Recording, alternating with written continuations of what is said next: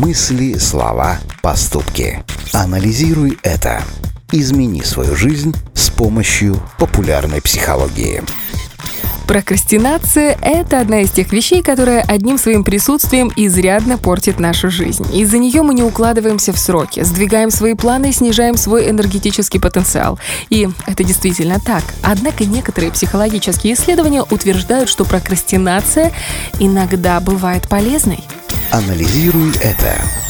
Дело в том, что когда вы якобы бездумно листаете новостную ленту в телефоне, ваш мозг все равно продолжает работать. Он раз за разом возвращается к поставленным задачам, пытаясь найти их решение. Просто это происходит менее активно и заметно для вас.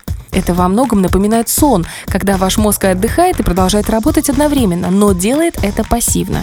Вот так же действует и прокрастинация. Ученые говорят, что если вы включаете глупые видео в интернете, когда у вас множество важных дел, вполне возможно, вы испытываете непреодолимую потребность в отдыхе. Вы ее восполняете и попутно решаете свои задачи, пускай и с минимальной активацией собственных возможностей. Анализируй это.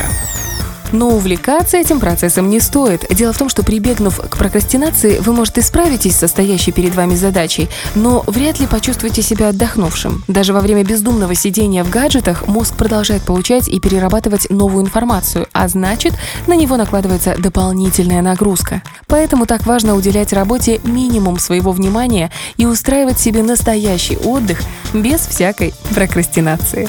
Анализируй это.